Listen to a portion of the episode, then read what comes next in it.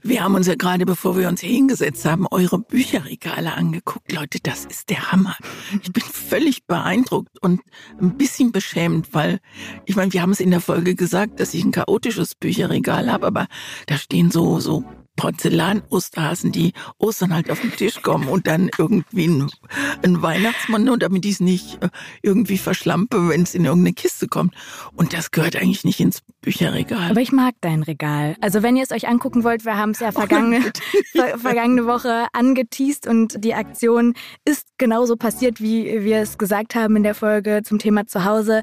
Ihr findet auf meinem Insta-Kanal sowohl Christines Regal als auch meins und eine Zusammenstellung sehr, sehr viel vieler sehr und cooler Bücherregale. Sehr, sehr schöne Bücherregale, wirklich unglaublich.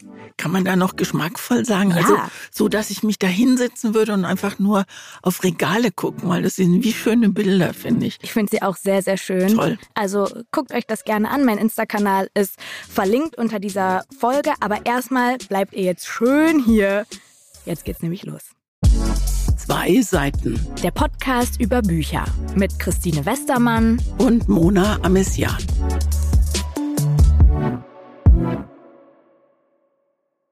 Zum Start habe ich eine Frage an dich, bei der ich selbst nicht so richtig weiß, wie ich sie beantworten würde.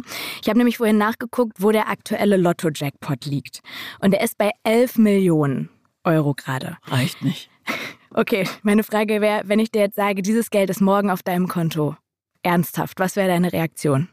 Ganz ernsthaft, ich würde erst mal abgeben. Ich würde meinen Schwestern was geben, weil die sind weniger wohlhabend als ich.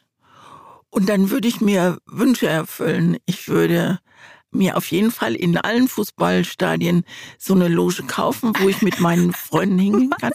Dann würde ich mir ein Rennpferd kaufen, weil ich ein unheimlicher Zocker bin, aber nur wenn ich auf der Rennbahn bin. Ich bin dann nicht zu halten, weil ich immer denke, ich habe den super Tipp. Und jetzt ist, mir ist es einmal passiert, dass ich auf der Rennbahn in Baden-Baden vor vielen Jahren, als ich bei SWR gearbeitet habe, da habe ich mal 2000 Mark gewonnen. Echt? Und die habe ich aber sofort, weil das macht ja die Frau von Welt, obwohl ich da noch gar keine Frau von Welt war, äh, in Champagner umgesetzt auf der Rennbahn. Mhm. So, also Rennpferd, die Bundesliga-Stadien auf jeden Fall was abgeben, auf jeden Fall was spenden.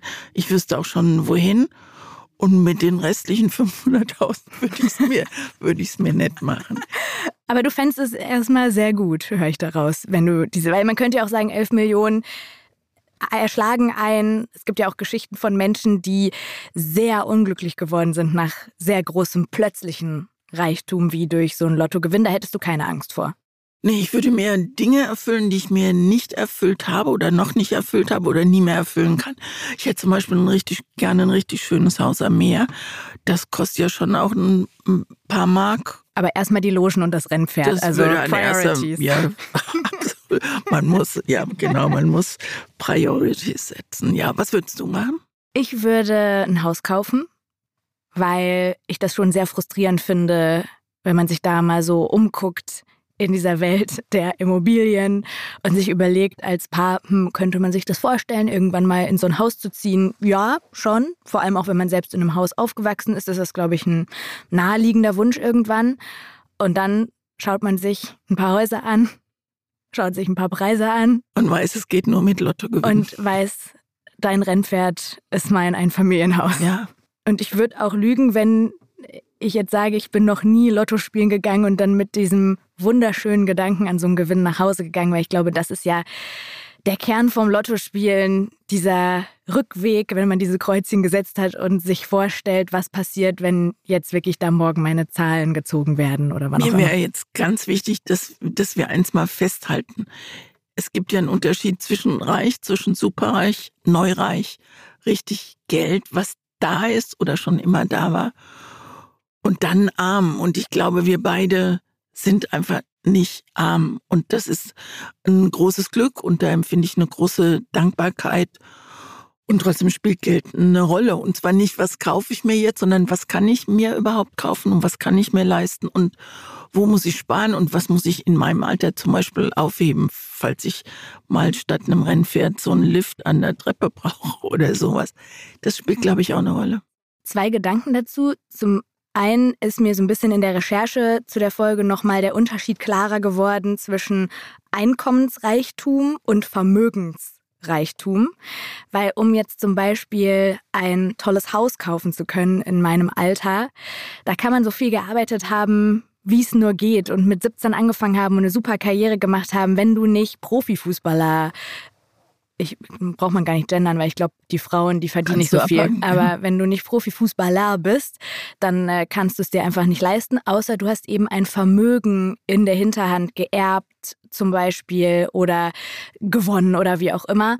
Und natürlich, wenn man jetzt auf Einkommensreichtum guckt, da kann ja jeder von uns einfach sich Tabellen im Internet anschauen, ab wann man da zu den obersten 10 Prozent gehört. Das ist jetzt keine Zahl, ich glaube, ich habe es mir sogar rausgeschrieben, alleine ab 3.700 Euro netto im Monat und als Paar ab 5.550 Euro netto im Monat. Das ist jetzt nicht eine Summe, bei, bei der man sagt, ich kenne niemanden, der das erreicht. So, das, da reden wir jetzt nicht über ab 20.000 im Monat oder so. Aber das ist halt nochmal ein Unterschied zu Vermögens Reichtum. Und mir geht's aber wie dir. Ich bin total dankbar dafür, dass wir sagen können, wir sind nicht arm. Und der zweite Gedanke, du hast gerade das Alter angesprochen. Das ist natürlich was, womit ich auch mit fast 30 immer wieder konfrontiert werde. So die Frage Altersvorsorge. Hast du dir da viele Gedanken drüber gemacht in deinem Leben? Geld fürs Alter und was braucht man da und wie legt man das an und so weiter? Ich habe mir überhaupt keine Gedanken gemacht und habe damals nach der Journalistenschule in München bei der Drehscheibe angefangen mit einem Volont oder beim ZDF im Volontariat. Und da haben die Kollegen, da war ich 20 oder 21, haben damals gesagt, du musst was für deine Altersversorgung tun. Und da habe ich mich schlapp gelacht mit 21, weil mit 21 denkst du, du wirst nicht alt. Alt werden immer nur die anderen. Und dann haben die sehr freundlich und zugewandt auf mich eingeredet und ich bin ins Versorgungswerk der Presse eingetreten. Ah, da bin ich auch. Und wenn du dann so lange gearbeitet hast wie ich, also oder immer noch arbeitest, über 50 Jahre, dann kommt da richtig was zusammen du hast mich gerade bereit grinsen gesehen, weil ich bin auch in der Presseversorgung und für mich ist das alles so abstrakt noch, diese Prozente, die da abgehen und ich verstehe das alles nicht. Aber ich freue mich, wenn du es sagst, kommt irgendwann was. kommt was. Nicht, nicht austreten unter keinen Umständen. Nee. Ich, war, ich war jetzt gerade von ähm, ein paar Tagen, ähm, haben wir Freunde besucht und die Freunde haben wir kennengelernt, als es denen nicht gut ging, aber die immer sehr kreativ waren und die im Modegeschäft unterwegs sind und immer kleines Geld verdient haben, aber unglaublich nicht aber und unglaublich herzlich und tolle Freundschaft so. Und die haben richtig, richtig, richtig viel Geld verdient. So viel Geld, dass die irgendwo hingehen können und sagen können, das Bild für anderthalb Millionen oh. Möchte ich gern haben. Und das Hä? ist so, und da sitze ich davor und ich kenne die und wir waren jetzt in deren Haus und das ist unglaublich geschmackvoll eingerichtet, unglaublich schön, so dass du denkst, da möchte ich sofort wohnen und du weißt, du wirst es dir nie leisten können. Und ich sage das jetzt mal so ganz platt, die waren mal welche von uns. Aber ja? wie haben Sie, haben Sie dir das Rezept verraten, wie man das? Ja, ich könnte jetzt erzählen, wie die reich Ach geworden so, nee, sind. Also mit, mit wirklich mit, mit viel Arbeit okay. auch und auch mit ein bisschen Glück. Aber ich habe gemerkt, dass ich mich manchmal so ein bisschen klein fühle mit sehr reichen Menschen, als hätte ich irgendwas in meinem Leben nicht geschafft. Mhm. Und das, also dieses mich selbst klein machen, wenn ich in, dann in den Vergleich gehe und denke, und was hast du? Hättest du mal die Kohle zusammengehalten, bräuchst du keinen Lotto gewinnen, sondern könntest dir das Haus sogar, wir haben mal drüber gesprochen, was meine Macken sind. Ich glaube, als wir über Mütter gesprochen haben, was ich, was ich von meiner Mutter übernommen habe, dass, dass ich nicht mit Geld umgehen nicht kannst. mit Geld und, und mein Mann Jochen hat hinterher gesagt, das stimmt überhaupt nicht, dass du nicht mit Geld umgehen kannst. Ich finde halt schon, sonst hätten wir ein Haus am Meer. Aber ich. also ich glaube, wenn ich mich recht erinnere, du hast in der Folge gesagt, du kannst nicht mit Geld umgehen, so gar nicht. Du hast es sogar nochmal verstärkt und dann hast du gesagt, du verdienst es und dann haust du es raus.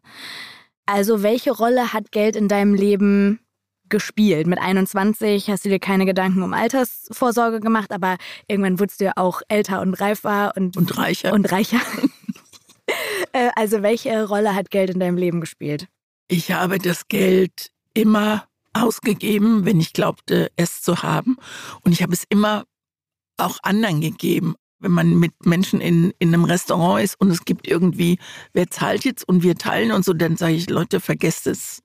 Ich gebe heute einen aus. Und das kann ich, wenn es ganz schlimm kommt, siebenmal in der Woche sagen, weil ich, ich möchte gerne das, was ich habe, auch, auch teilen oder weitergeben oder Menschen geben, denen es vielleicht nicht ganz so gut geht. Und wenn ich kein Geld habe, dann bin ich unglaublich sparsam. Also dann weiß ich auch, wieder genau, was ein Döschen Fleischsalat kostet. Was ich, ich nehme absichtlich nicht die Butter, weil ich nicht will, dass du mich fragst, was Butter kostet. So und das schwankt ja auch in den vergangenen genau, Monaten und sehr. Milch ja auch ja. genauso. Und ich arbeite ja noch und ich arbeite nicht, um Geld zu verdienen, also das auch, sondern weil ich es unglaublich gerne mache, weil man jetzt so den Handwerkskasten hat und weiß, wie es geht. Und ich kann mir nicht vorstellen, aufzuhören mit der Arbeit, und dieses zusätzliche Einkommen ist mir sehr, sehr willkommen natürlich. Äh, früher hatte, hatte man noch Schecks, also als man noch keine Kreditkarte hatte. Und dann musste einem die Bank oder hat einem die Bank 20 Schecks geschickt.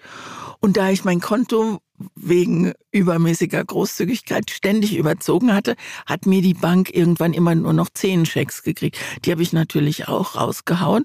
Und irgendwann, wenn du keine hast, musst du da anrufen und musst fragen, ob sie dir nochmal zehn Schecks geben. Und ich weiß, dass ich ein paar Mal dann zur Bank musste, um mir den kleinen, freundlichen Ermahnungsvortrag des Bankberaters anzuhören. Ich sollte doch mal ein bisschen besser aufpassen. Und es gab dann eine Situation. Aber mal ganz kurz, Schecks ist wie Konto überziehen. Also ich habe noch nie einen Scheck in der Hand gehabt. Ich habe so, keine Ahnung. Ist es so ja, altmodisch? Scheck ja? ist für mich so Hollywood-Film, irgendwie so aus nein, den 80ern. Eine Million, nein. Da, da gehst du im, im Restaurant statt Kreditkarte, hast du halt einen Scheck gehabt oder auch im Supermarkt oder wo auch immer. Ich finde, das wirkt immer so total unseriös, so ein Scheck. Also einfach so ein Blatt Papier, wo du eine Zahl drauf schreibst, aber andererseits, was ist Bargeld? Bargeld ist halt auch Papier, wo was draufsteht. Genau, ja. aber es gilt. Okay, sorry, weiter. Und vor ein paar Jahren konnte ich endlich mal zur Bank gehen, weißt du, in diese große Schalterhalle und hatte einen Termin mit dem Bankberater, aber nur um mich wegen meiner in Anführungszeichen Millionen beraten zu lassen. Du kannst dir gar nicht vorstellen, was das für ein großartiges Gefühl war. Also dieses Gefühl, nicht mehr arm zu sein. Und ich komme aus äh, wirklich aus kleinen Verhältnissen. Also meine Eltern mussten aus der DDR fliehen und da war wenn du so willst, Reichtum und Antiquitäten und sie konnten nichts mitnehmen. Mhm. Und wir haben hier mit, wir haben, ich habe gar nichts angefangen. Meine Eltern haben mit null angefangen und diesen sozialen Abstieg habe ich gespürt als Kind. Mir kommt bei dem Thema auch ganz schnell Marokko in den Kopf, weil Marokko, und das ist ja eigentlich schon eine ganz gute Überleitung zu dem Buch, das ich dir empfohlen habe, einfach ein Land ist, in dem einem sehr schnell klar wird, vor allem wenn man es ein bisschen besser kennt, wie groß die Kluft zwischen arm und reich sein kann, beziehungsweise wie klein sie dann doch in Deutschland ist. Ne? Also wenn man schaut, in Deutschland Armut ist eine Armut, die niemals extremst absolut werden kann, wenn man das nicht möchte. Also der Staat ist da und fängt einen auf, dafür gibt es unser Sozialsystem und da ist sozusagen ein Netz ab einem bestimmten Punkt, das einen auffängt, wenn man zu den Ärmsten des Landes gehört und man hat trotzdem das Recht auf gesundheitliche Versorgung und muss nicht hungern, es gibt Tafeln und so weiter und so fort. In Marokko gibt es das nicht. Wenn man da arm ist und zu den Ärmsten gehört, dann ist man wirklich, wirklich arm. Also gerade so auf dem Land gibt es Familien, die gar keine Bildungschancen haben, die keinen Zugang zu sauberem Trinkwasser haben, im Zweifel vor allem jetzt in so Hitzesommern. Ich habe gestern gelesen, Marokko hat den neuen Hitzerekord gebrochen. Grad, über 50, über 50 Grad in Agadir. Wahnsinn. Und gleichzeitig ist Reichtum da dann auch das andere Extrem und super, super reich. Und in diesem Jahr, in dem ich in Agadir gelebt habe, habe ich ja, glaube ich, schon mal von erzählt, habe ich ja in einer sehr reichen Familie gelebt und habe so ein bisschen den Vergleich zu dem empfunden, was ich sonst kannte, weil meine Familie in Marokko ist nicht arm, also wohnt jetzt da nicht in einer Barackensiedlung, sondern meine Großeltern haben ein Haus und mein Großvater war Schuldirektor und Lehrer, aber trotzdem ist das im Vergleich zu hier eine andere Art von Mittelstand. Also ich würde eher so sagen, untere Mittelschicht ist meine Familie. Und dann auf einmal diesen Reichtum zu erleben, das fand ich schon ganz besonders und auch ein bisschen erschreckend. Und ich laufe immer durch dieses Land und bin sehr geerdet, weil ich so diese, diese Kontraste sehr nah beieinander sehe. Und genau deswegen hat mich dieses Buch auch so fasziniert. Ähm, was ich dir empfohlen habe. Deswegen interessiert mich jetzt total, wie du es fandest, weil ich glaube, man liest es anders, wenn man Marokko vielleicht nicht so gut kennt. Und ich bin sehr froh, dass du diese lange Anmoderation jetzt gemacht hast. Und wir haben es nicht abgesprochen. Wir reden ja nie darüber, wie wir die Bücher finden, die der andere empfohlen hat. Und ich habe mir hier aufgeschrieben, ich glaube, wir könnten diesen Podcast locker mit diesem einen Buch füllen. Weil es so viel mehr als ein Buch ist, weil ich beim Lesen oft an dich, Mona, gedacht habe, weil ich so viel wissen möchte über das Land, aus dem dein Vater kommt, weil ich so viele Fragen habe, die mit Marokko, mit den Menschen, die dort leben, zu tun haben. Wie sie leben, wie sie lieben und auch wie sie leiden unter dieser riesigen Kluft, die dort zwischen Armen und Reichen eben herrscht und die so kristallklar in diesem Buch wird. Das Buch heißt Reich wie der König. Die Autorin ist Abigail Assor. Sie ist 33 Jahre alt und sie ist Marokkanerin. Sie ist in Casablanca aufgewachsen und das spürt man in diesem Roman auf jeder Seite. Casablanca, also in den 90er Jahren, im Mittelpunkt steht Sarah, eine bildschöne 16-jährige Französin. Mit der Mutter ist sie irgendwann nach Marokko gekommen. Ich lasse bewusst ganz viel aus. Es fällt mir unheimlich schwer, viel auszulassen, aber dann sitze ich übermorgen noch hier. Also mit der Mutter ist sie irgendwann nach Marokko gekommen, in einer Baracke im armen Viertel von Casablanca gestrandet. Die Mutter verdient ihr Geld als Prostituierte. Und da sind ein paar Stellen, in denen beschrieben wird, wie sie ihr Geld verdient, also auf Toiletten und so. Das ist harter Tobak. Sarah geht zur Schule, sie geht aufs Gymnasium mit den reichen Mädchen, die ihr jederzeit, so heißt es in dem Buch, ihre sanfte Verachtung zeigen. Sie schläft schon jetzt mit Jungs aus der Oberschicht, die ihr mittags mal ein Sandwich oder eine Limo spendieren, sie am Abend auch mal in einem Club mitnehmen, weil sie eben bildhübsch ist. Und Sarah kennt nur einen Weg raus aus diesem Elend, jemanden heiraten der reich ist. Ein wie Driss zum Beispiel, er kommt aus einer der reichsten muslimischen Familien Marokkos. Ihn will sie verführen, ihn will sie heiraten, auch wenn er klein ist, kein bisschen gut aussehend, abgekaute Fingernägel hat, aber sein abstoßendes Äußeres stört sie überhaupt nicht. Was zählt, ist die goldene Zukunft, die er ihr bieten kann, wenn er sie heiratet.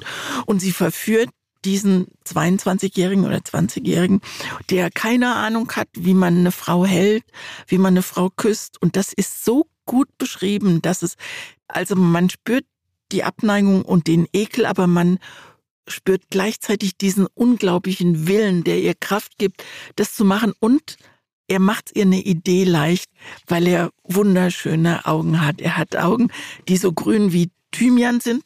Die Augen sind winzig, aber sie sind von einem Grün, das sie total verzaubert eigentlich. Ich, ich raschel hier, weil ich mir überlege, ob ich die Stelle mal kurz vorlese. Ja, wenn du sie da hast. Was ich so mochte, war, dass sie ganz oft so zum Beispiel eben Augen mit marokkanischem Essen vergleicht. Eben bei ihm ist es der Thymian. Vielleicht liest du es tatsächlich mal vor.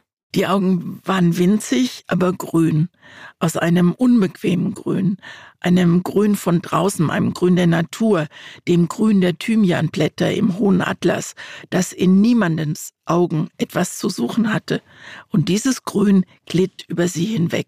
Driss sah sie nicht an. Dass sie denkt, dass es ein Trick ist, dass er keine Mädchen anguckt, aber er ist einfach ungeheuer schüchtern und er ist hat Angst und in ihm brodelt ganz viel und das wird dann später auch ganz toll erklärt, warum. Und was ich so toll finde, dass man von Anfang an weiß, es wird was passieren und man weiß nicht was. Und ich dachte, Driss ist vielleicht ein Hochstapler, der eigentlich überhaupt keine Kohle hat, aber er, er ist reich wie der König. Danke, reich wie der König. Und ähm, also ich kann schon mal gleich sagen, dass ich das Buch unglaublich gern gelesen habe und dass ich dir wirklich dankbar dafür bin, dass du es empfohlen hast, weil ich hätte es nicht selbst zur Hand genommen. Ich hätte gelesen Marokko und Armut und Reichtum und hätte es beiseite gelegt, weil ich nicht tief in die Geschichte dieses Landes einsteigen wollte. Und jetzt bin ich eingestiegen und bin sehr froh drum. Oh, das freut mich total, weil bei mir war es natürlich genau andersrum. Ich habe mich für mein Buch ja auch in einem Kapitel sehr genau so mit äh, der Frage beschäftigt, was bedeutet eigentlich Reichtum in Marokko und wie ist das Land so gestellt, weil ich das auch immer nur so gefühlt beantworten konnte und mir dann mal in dem Schreibprozess so die Zeit genommen habe, da einzutauchen. Deswegen kenne ich diese ganzen Zahlen. Es gibt zum Beispiel den sogenannten Human Development Index, den HDI, der einen Reichtum des Landes nicht nur auf das Pro-Kopf-Einkommen ähm, kategorisiert, sondern mit zwei anderen Faktoren noch, nämlich einmal mit der Lebenserwartung bei der Geburt und mit dem Bildungsniveau und dann eben noch mit dem Pro-Kopf-Einkommen. Und da sind natürlich die skandinavischen Länder ganz weit oben. Deutschland ist 2022 auf Platz 9 gewesen und Marokko, um das mal einzuordnen, war auf Platz 123 von 180 oder so, 190, was wirklich nicht gut ist. Und dieses Buch füttert so eine Zahl, finde ich, sehr, sehr gut an. Auch für mich, die Marokko in- und auswendig kennt, weil ich schon so oft da war. Aber zum Beispiel Casablanca kenne ich gar nicht so gut. Das ist die große Stadt in Marokko, die ich am wenigsten gut kenne. Ich war nur sehr selten da, habe immer eher einen schlechten Eindruck von der Stadt gehabt. Aber ich finde, die ist auch mit einer Hauptfigur in diesem Buch, diese Stadt, weil man so viel von den einzelnen Vierteln, dem reichen Viertel, aber auch dem armen Viertel, der Barackensiedlung, ist ein großes Thema, diese Slum-Siedlung auch in Marokko äh, kennenlernt. Ganz viele kleine Details auch da drin sind für alle, die gerade zuhören, die Marokko kennen.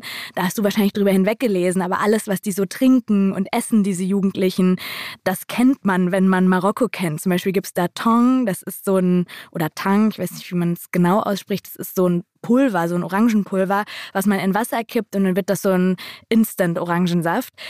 Das habe ich da in meinem Auslandsjahr jeden Mittag von meiner Gastmutter gab es das zum Mittagessen. Ich fand es jedes Mal so eklig, aber habe mich irgendwann dran gewöhnt und dann haben die das getrunken und ich habe sofort diesen Geschmack davon im Mund gehabt.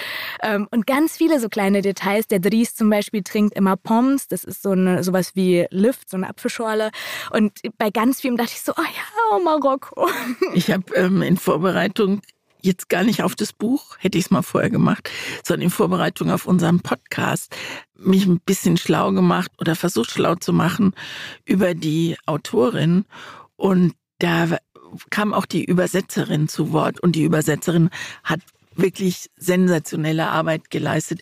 Die Übersetzerin ist Nicola Denis und die hat da mal so erzählt, wie sie wie sie sich auch selbst in diese Atmosphäre reingefunden hat, dass sie mit Google sich die Straßen angeguckt hat, Ach, cool. dass sie Poms auch gegoogelt hat, weil sie es nicht wusste und viele so Kleinigkeiten und daran kann man erkennen, wie sehr sie auch in dieses Leben und in, in, in dieses Land und in diese, in diese Menschen eingetaucht ist. Das fand ich, fand ich richtig großartig, weil du eben von der Statistik erzählt hast. Ich habe einfach mal über Marokko jetzt auch nachgelesen, weil ich habe keine große Ahnung gehabt, außer dass ich weiß, dass ich mal nach Casablanca möchte und dass Rabat die Hauptstadt ist.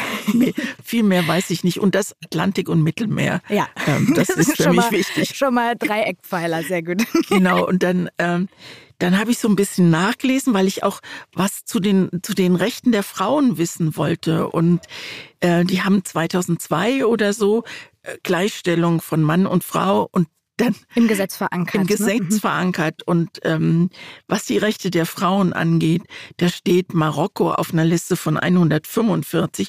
Ich weiß gar nicht, wer der letzte ist, aber Marokko ist 132. Ja, daran sieht man, dass nicht alles, was man im Gesetz verankert, äh, auch umgesetzt werden muss.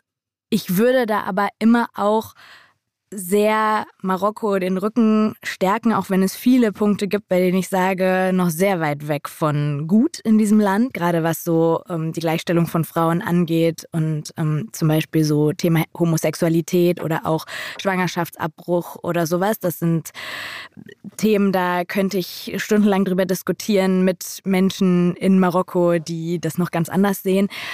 Aber ich glaube, bestimmte Dinge, und das habe ich auch von meinem Vater so nach und nach gelernt, brauchen einfach Zeit. Veränderungen brauchen Zeit. Und wenn man mal in die Vergangenheit von Deutschland guckt und schaut, hier gab es auch eine Zeit und das ist noch gar nicht so lange her, da durften Frauen nicht wählen, da haben Frauen auch Kopftücher getragen und so. Und es es verändert sich mit der Zeit, mit jeder Generation, die nachkommt. Und die Generation, die jetzt gerade nachkommt, ist geprägt von Social Media, von Netflix, äh, irgendwie amerikanischen Serien, die so viel offenherziger sind, in denen Sexualität eine große Rolle spielt. Vor allem auch meine Mutter zum Beispiel, die Marokko kennengelernt hat vor 35, 40 Jahren und die auch ja jetzt dann immer mehr reingewachsen ist in dieses Land und jetzt zurückguckt auf Marokko in den 80ern, die sagt, das war ein anderes Land, Mona, das kannst du dir nicht vorstellen, was in der Zeit alles passiert ist. Und es ist eine kurze Zeit. Ne? Genau, ich wollte es auch überhaupt, springt, ich ne? wollte es überhaupt nicht kritisieren. Es war eher für mich so, so diese Hoffnung, als ich gelesen habe, Gleichstellungsgesetz 2000 oder 2000, ja. habe ich gedacht, ja, es ändert sich was und es ändert sich langsam und das ist doch besser ja, genau, als es, überhaupt nicht. Genau, es ändert sich langsam. Ich bin sehr gespannt, wo Marokko so stehen wird in 20, 30, 50 Jahren. Aber klar tut mir das auch voll weh, sowas zu lesen und zu wissen, mh, das gibt es auch so noch. Also ich kann nicht ganz genau sagen, zu wie viel Prozent es sich jetzt verändert hat seit 94 und wie Sarahs Leben jetzt heute wäre. Aber ich, ich würde mich mal aus dem Fenster lehnen und sagen, diese Geschichte könnte heute auch so passieren. passieren. Ja. Ich würde gerne noch eine Stelle vorlesen, bitte. Das ist die Stelle, an der sie zum ersten Mal diesen Driss küsst. Und sie ihn völlig, also sie muss ihn praktisch zwingen, den Mund zu öffnen. Es war erstaunlich zu sehen, wie ihn jede weitere Erschütterung lähmte. Doch Sarah weidete sich an dieser Macht über Leben und Tod. Sie verfügte über eine neue Macht, wodurch ihr ganzes Wesen als Frau, als Arme sie von jeher zur Unterdrückung verurteilt hatte. Und das ist eine, eine tolle Stelle, wenn man da das Buch mal einen Moment sinken lässt und sich überlegt, was sie spüren muss, wenn sie merkt, sie kriegt diesen Typen. Und hinterher entsteht ja fast sowas wie Liebe, weil sie sind beide zwei Ausgegrenzte. Warum sie beide? Also sie, weil sie arm ist und er aus einem anderen Grund. Aber das möchte ich jetzt eigentlich gar nicht verraten. Genau, das sollte man wahrscheinlich nicht verraten, auch wenn ich da jetzt gern mit dir drüber reden würde. Das machen wir vielleicht, wenn die Mikros aus sind. Irgendwer hat auch mal vorgeschlagen, ob man dann nochmal so eine Version vom Podcast macht für alle, die das Buch schon gelesen haben, wo wir bis zum Ende alles bereden. Aber äh, das ist auch eine schöne Idee. überlegen wir uns nochmal. Aber was ich an ihr auch so spannend finde, ist, dass es ja eigentlich erstmal im im Kern eine klassische Märchenstory ist. So, ne? Armes Mädchen will reichen Prinz, so ungefähr, und gibt alles, um den zu bekommen und so. Aber es ist, finde ich, sehr viel tiefgehender hier, weil diese Sarah so unnahbar ist auf der einen Seite, so distanziert, so kalt manchmal auch und so fast unsympathisch, fast unsympathisch, weil sie sich selbst keine Gefühle erlaubt in ihrem Leben, weil alles, worauf es ankommt, ist zu lernen, wie sich Reiche umgeben, bewegen, wie sie reden. Sie übt ganze Sätze zu Hause, um da mithalten zu können und will eben jetzt diesen reichen Dries, diesen Typen rumkriegen.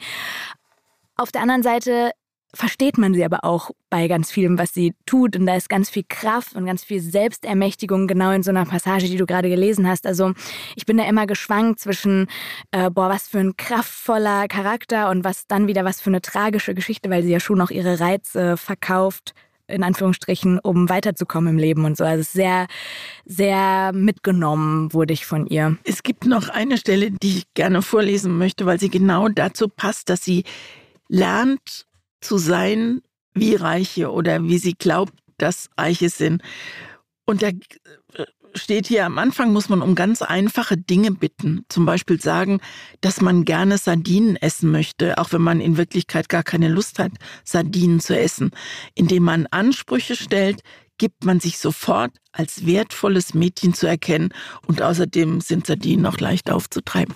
Das ist so toll, dieses Ich will das und auf der anderen Seite, jetzt stellt euch mal nicht so an, ihr werdet mir doch noch eine Portion Sardinen bezahlen können. Das fand ich, also dieses sich aneignen, was man glaubt, wie es reiche Menschen machen. Finde ich so cool, dass du das Buch magst. Finde ich wirklich cool, weil ich mich echt gefragt habe beim Lesen, kommt der Zauber bei mir daher, dass ich Marokko so gut kenne. Und ich hätte für jede Person, die Marokko kennt, meine Hand dafür ins Feuer legen können, dass sie dieses Buch mag, weil es sehr nah dran ist, sehr kontrastreich erzählt ist und einem sofort Gerüche und Gefühle nahe bringt, vor allem dann, wenn man sie kennt.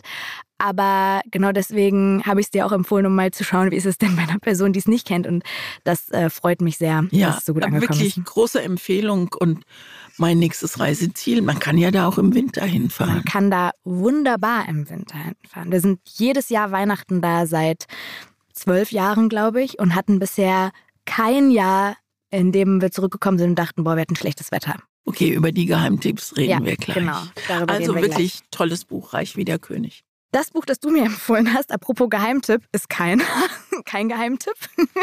es ist ein äh, sehr erfolgreiches Buch schon jetzt, obwohl es noch gar nicht so ja, alt ist. Aber das ist interessant. Ich, wir haben gesagt, lass uns mal Reichtum machen. Und mir ist sofort dieses Buch eingefallen. Und ich habe nicht an Reichtum gedacht wegen des Buches, sondern wegen des Autors. Aber dazu kommen wir gleich. Ja, genau. Martin Suter und Geld ist auch ein Thema für sich. Dazu kommen wir gleich, genau. Aber auch in diesem Buch spielt Reichtum eine Rolle, wie in sehr vielen Büchern von Martin Suter. Also man merkt, er hat eine Faszination an diesem Thema und auch eine Freude daran. Dazu gleich mehr. Es geht um Melody, äh, sein aktuellstes Buch, am 22. März in diesem Jahr rausgekommen, ganz knapp nach seinem 75. Geburtstag. Also er hat sich zum Geburtstag ein Geschenk gemacht. Er war sofort auf den Bestenlisten. Er war sofort auf der Bestsellerliste. Ich glaube, der Verlag ist mit einer Startauflage von 150.000 Exemplaren losmarschiert, was wirklich in der Buchwelt für diejenigen, die sich da nicht so auskennen, 150.000 ist eine ist Ansage. Reichtum. Ist wirklich, es ist Reichtum, total. Und es ist aber einfach auch klar, dass das so kommen musste, weil es ist Martin Suter und vor allem ist es nach längerer Zeit mal wieder ein Roman von Martin Suter, weil er ja 2020 diesen Gesprächsband mit Stucki gemacht hat. Und dann mit Schweinsteiger. Genau, das habe ich nicht gelesen, das fandst du nicht gut, ne? Das Diese fand Biografie. Ich unterirdisch. Die beiden haben miteinander geredet und das war, es war einfach nicht gut, sagen okay. wir es mal so. Das ist Vergangenheit, jetzt Melody. Diese Geschichte hier spielt in Zürich. Da lebt Dr. Peter Stotz in einer fetten, fetten Villa am Zürichsee. Also so ein richtig bonziges Anwesen mit Hausangestellten, eigenem Butler, fünf Autos in der Garage und Aber er protzt nicht damit. Allem das ist mir ganz wichtig. Okay, dann zieh mir das vor. Dr. Peter Stotz ist kein Protz. Kein Protzreicher. Es kein ist kein Neureicher. Nee, es ist kein Neureicher, denn er kann sich das alles leisten, weil er ein großes Tier war in der Politik. Ehemaliger Nationalrat, Parlamentsmitglied, eher so der Strippenzieher im Hintergrund, aber das sehr, sehr einflussreich und geschickt und wie man dann am Endergebnis sieht, auch erfolgreich. Und jetzt ist er alt. Also das ist der Punkt, an dem die Geschichte startet und er möchte für die Nachwelt sein Leben so dokumentieren, wie er sich das vorstellt. Also das heißt im Klartext, das Gute soll bleiben, das Schlechte muss weg. Was ich ein sehr gutes Konzept finde, am Ende des Lebens nochmal kurz aufzuräumen. Und genau für diese Arbeit engagiert er einen jungen Juristen, der dringend Arbeit sucht, nämlich Tom. Der nimmt das Angebot sofort an, weil die Bezahlung unschlagbar ist und er darf dann auch noch ein Jahr lang bei Peter Stotz in dieser Villa leben, inklusive sehr viel gutem Essen und sehr viel gutem Alkohol, also Rundumversorgung plus viel Geld, alles klar, Drop in der Tasche. So, und dann versteht Tom aber ziemlich schnell in seiner Zeit da, dass es gar nicht nur darum geht, jetzt diese Akten und Dokumente zu sortieren und einen Teil davon zu vernichten, sondern es geht auch um eine Geschichte, die das Leben von Peter Stotz geprägt hat, und zwar die Geschichte von Melody. Melody war mal die jüngere Verlobte von Stotz. Er war unsterblich in sie verliebt, beschreibt sie als schöne, schlaue, sinnliche Frau aus Marokko. Übrigens, das zieht sich durch in dieser Folge. Und Melody ist ganz kurz vor der Hochzeit damals, wirklich wenige Tage vorher, auf einmal spurlos verschwunden. Er erzählt dann Tom nach und nach, wie er 40 Jahre lang nach dieser Frau gesucht hat, überall auf der Welt. In den teuersten In den Hotels. teuersten Hotels natürlich. Also es äh, war eine recht komfortable Reise- und Suchsituation, kann man sagen. Und dann muss man eigentlich schon so ein bisschen aufhören zu erzählen, weil diese Geschichte um Melody sich dann nach und nach aufschlüsselt und ja, Tom und man selbst auch beim Lesen dann versteht, in dieser Geschichte geht es nicht nur um eine große Liebe, sondern es geht auch um Täuschung, es geht um Veränderung der Tatsachen, an einer Stelle, das ist, glaube ich, das einzige Zitat, was ich mir rausgeschrieben habe, steht, der alte Stotz ist ein guter Geschichtenerzähler und die meisten, die gut erzählen können, sind auch gut im Erfinden. Genau die Stelle habe ich mir ja? auch rausgeschrieben und habe dazu geschrieben, einen Satz, mit dem Martin Suter seine Arbeit als Schriftsteller perfekt beschreiben auch könnte. Das. Auch das, das stimmt. Es, das habe ich auch ganz oft beim Lesen gedacht. Mann ist der Typ, also Suter, ein guter Erfinder und dichtet diesem Stotz da echten, ja, ich, ich, man darf nicht zu viel verraten, aber äh, dichtet ihm schon wirklich sehr viele Wendungen und Wirrungen an und äh, das und Ende ist doch der Hammer, das oder? Ist so krass. Das Ende, da war ich so richtig überzeugt. Also man muss sagen, dieses ganze Buch ist wirklich sehr, sehr gut konstruiert und gestrickt, äh, also sehr weich. Man rauscht also durch, man checkt einfach, okay, also wer noch nie ein Buch von Suta gelesen hat, lest das mal, da rutscht man, flutscht man wirklich so durch. Das hat auch nichts zu tun mit seinen Krimis, die der mal gemacht hat. Also es ist wirklich handwerklich einfach sehr gut. Das Ende grandios. Am Ende, kurz vom richtigen Ende, denkt man schon das Ende. Dachte, was ist jetzt? Schrammt er aber haarscharf am Kitsch vorbei und dann kommt der Oberhammer. Aber noch so auf einer halben Seite. Guckt sie euch nicht an. Jetzt, das ist wie Rasenbetreten verboten. Jetzt. Ich hab, also ich mache das nie, mir die letzte Seite angucken. Du? Nein. Das wäre auch mal, das wäre doch auch mal eine das Frage, hat eine oder? Millisekunde zu lange gedauert, deine Antwort. Nein, beim Krimi höchstens, weil ich wissen will, wie es Ah, ja. ausgeht. Okay. Ja, auf jeden Fall äh, wirklich hatte ich äh, sehr viel Spaß, vor allem auch, weil man, wie gesagt, merkt, dass Suta Spaß an diesem Thema Reichtum hat. Man merkt, dass ihn selbst diese Welt fasziniert. Jeder Wein in diesem Buch wird genau benannt. Jeder Jahrgang vom Whisky. Es geht direkt um Millionenbeträge, die man sich eigentlich gar nicht so richtig vorstellen kann. Ähm, das passt sehr gut in diese Folge hier rein. Ich habe manchmal gedacht, Mann, hätte er sich da ein bisschen mehr zurückgenommen. Also ich finde, er ist hier und da ein bisschen übers Ziel hinausgeschossen und ich hätte jetzt nicht jedes einzelne, äh, jede einzelne Zutat in jedem Menü der Köchin kennen müssen. Also ich glaube, das hätte dem Buch ganz gut getan, vielleicht so 50 Seiten raus und das ganze Essen ein bisschen reduzieren, dann wären schon 50 Seiten weniger. Also er suhlt sich da sehr drin, das war mir ein bisschen viel, aber insgesamt kann man sagen, gutes Buch, guter Autor. Das war auch mein Gefühl, Herr Lehrer, ich weiß was, ich weiß, Ja, wie genau. ähnlich eine Zitronensoße geht oder so. Meinem Buch lag eine, eine Karte dabei, äh, auf der die Lesetermine von Martin Sutter aufgeführt auch, sind. ja. Und wenn man sich dieses Foto anguckt, dann weiß man, dass das für ihn Reichtum schon bei der Kleidung anfängt. So fängt das Buch ja auch an, dass dieser Tom äh, vor dem Spiegel steht und sich die Krawatte bindet und sich genau überlegt, was er anzieht. Und am Ende dieses Buches dankt Martin Suter seiner Frau und ich glaube, er bedankt sich bei ihr für entscheidende dramaturgische Eingriffe, auf die er ohne sie nicht gekommen wäre. Und hinter all dieser Leichtigkeit, mit der sich Martin Suter in der Welt aus Reichtum bewegt, stehen zwei große Tragödien in seinem Leben und wenn dieser Satz richtig ist, Geld allein macht nicht glücklich, dann trifft er, glaube ich, auf das Leben von Martin Suter im doppelten Sinne zu. Sein kleiner Sohn ist vor Jahren beim Abendessen im Restaurant vor den Augen der Eltern und der kleinen Schwester erstickt, weil er sich verschluckt hat und sie, was immer es war, nicht mehr rausbekommen haben. Boah, Im Krankenhaus ist er gestorben. Und seine Frau, diese große Ideengeberin, ist kurz nach Erscheinen dieses Romans gestorben. Dieses Roman? Dieses Romans gestorben. Und deswegen hat er diese Lesetour auch abgesagt und er ist zurückgeblieben mit, mit seiner kleinen Tochter. Und wenn man auf seine Website geht, dann sieht man da auch nochmal Bilder und dann denke ich so, es nutzt dir alles Geld der Welt nichts. Es nutzt dir das Rennpferd und das Haus am See. Vergiss es, wenn, wenn dich so privates Unglück dermaßen heimsucht. Boah, das wusste ich gar nicht, dass er so zwei so nahe Verluste hatte und dann auch ja jetzt noch wirklich zeitlich super nah. Dann ist dieser Satz da hinten drin natürlich nochmal, wiegt er nochmal schwerer. Ich habe ihn auch gelesen und dachte, habe mich gefragt, welche Wendung sich die Frau ausgedacht hat, ob es vielleicht das Ende war. ich glaube, das Ende, weil sonst wäre es zu rosarot gewesen. Ja, also das ist eine Info, die wusste ich nicht, aber insgesamt finde ich, ist das auf jeden Fall ein Martin Suter Buch. Ich habe es tatsächlich empfohlen. Heute Morgen noch hat mich eine, ich sage jetzt nicht wer, oder ich sag's dir, meine Gynäkologin, Oh. ja, hat mich gefragt. Ob du genug Geld für ein Baby hast. Oder?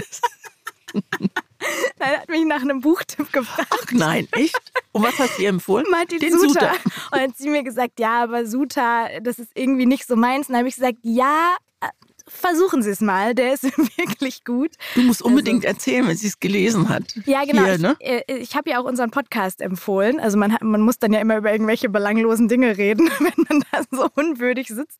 Aber ja, also sie hört vielleicht auch zu. Liebe Grüße und soll auf jeden Fall mal im nächsten Termin berichten, wie sie es fand. Oh, wir grüßen sie alle, die Freunde und die Frauenärztin. ja, genau.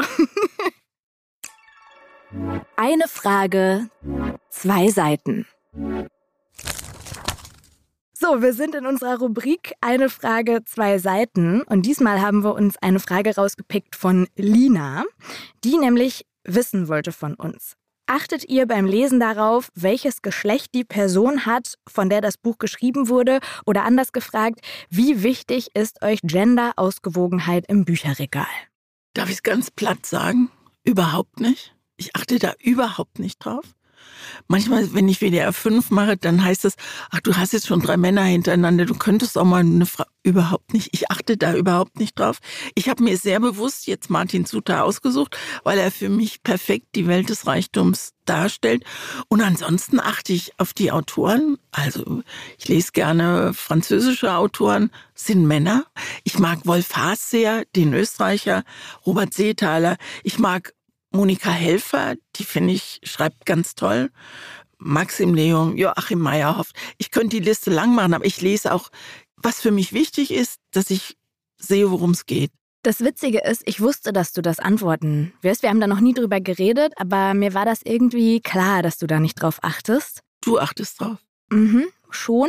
Also ich habe lange Zeit auch nicht drauf geachtet, bis ich mal einen Text darüber gelesen habe, dass dieses Geschlechterungleichgewicht, das ja in unserer Gesellschaft an sehr, sehr vielen Stellen besteht, auch für die Literaturwelt nicht Halt macht. Und dann habe ich länger auch mal mit Kolleginnen nee, nicht mit Kolleginnen und Kollegen, mit Kolleginnen, das zweite Mal, dass ich nicht gendern brauche heute, gesprochen, unter anderem mit einer Autorin, die du vielleicht auch kennst, mit Laura Karasek, mhm. die Tochter von Helmut Karasek, da will ich sie überhaupt nicht drauf reduzieren, aber das fragen sich vielleicht einige, die den Namen hören.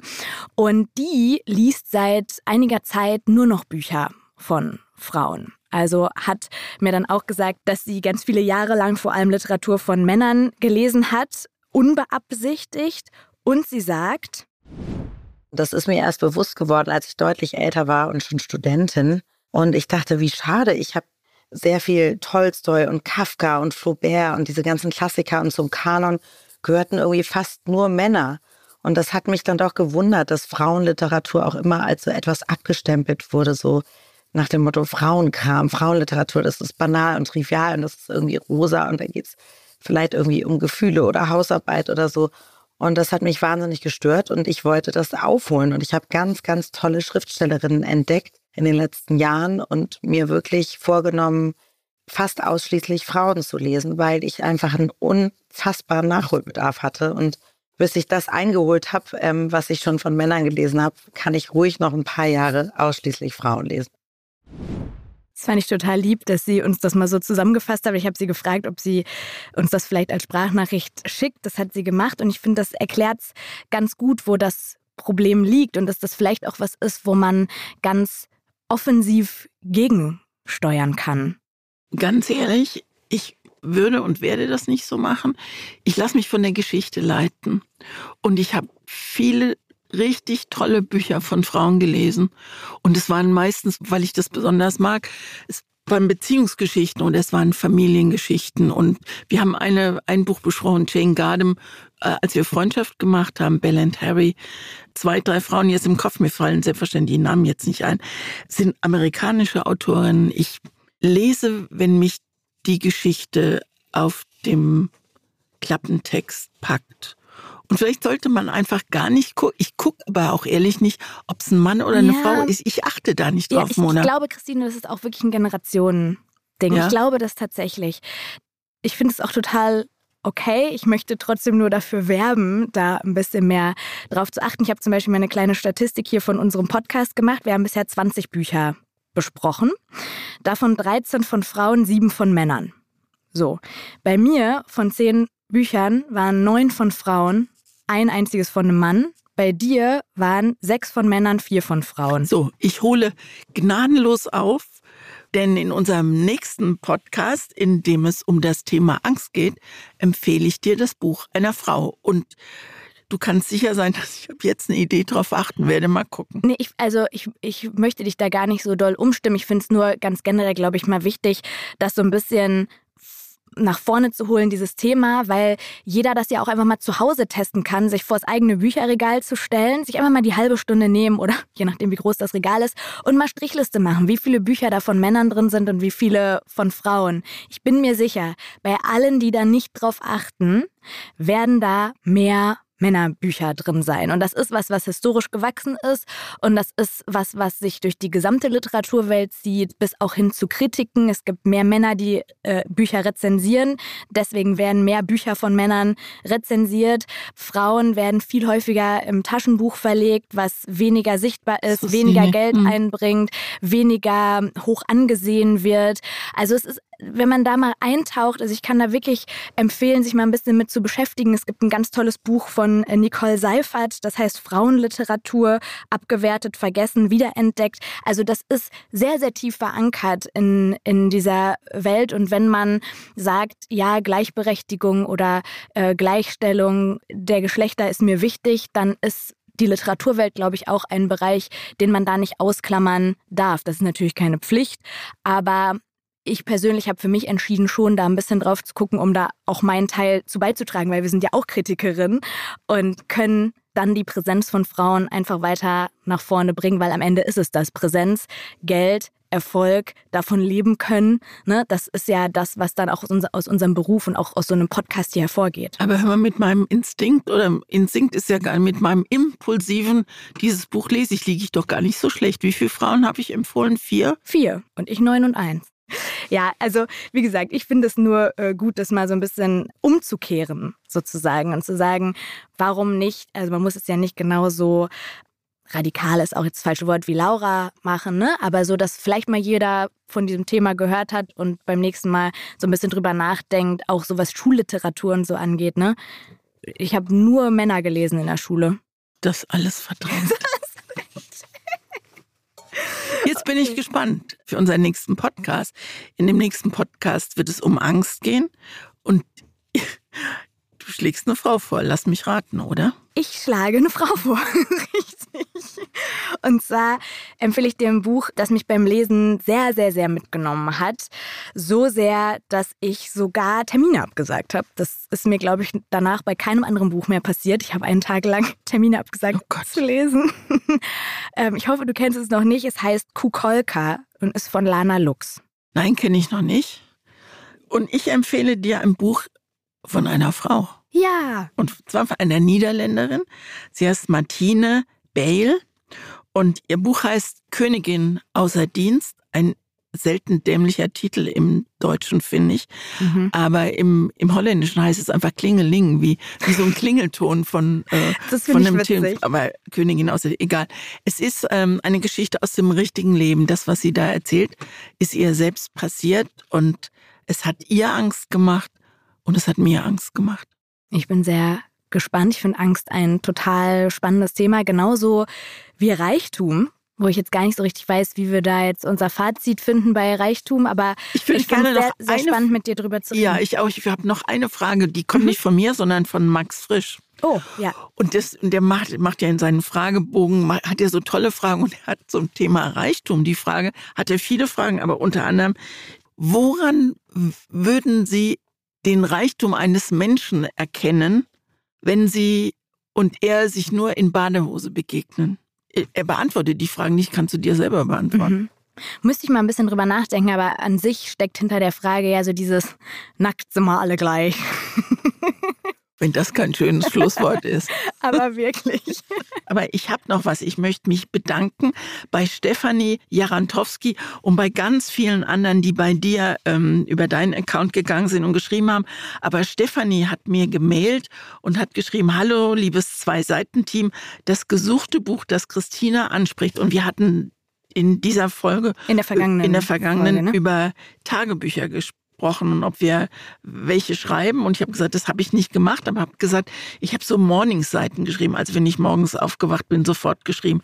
Das gesuchte Buch, das Christina anspricht, klingt nach The Artist's Way von Julia Cameron, deutscher Titel Der Weg des Künstlers. Denn hier werden die Morning Pages beschrieben, das morgendliche Aufschreiben aller Gedanken direkt nach dem Aufstehen, bevor man was anderes tut. Und ich habe mich so gefreut, weil als ich den Titel dann hatte, habe ich auch das Cover schon wieder vor mir gesehen und ich werde mir das Buch auf jeden Fall nochmal besorgen, um einfach zu gucken, was für Kram ich vor 40 Jahren gelesen habe. Also vielen Dank. Das ist wirklich beeindruckend, Danke. wie oft das geschickt wurde. Wir werden euch ab sofort als Recherchetool für diesen Podcast Unbedingt. mit einsetzen. Danke, Christina. Hat ich wieder mega dir. Spaß gemacht. Danke dir auch, Mona.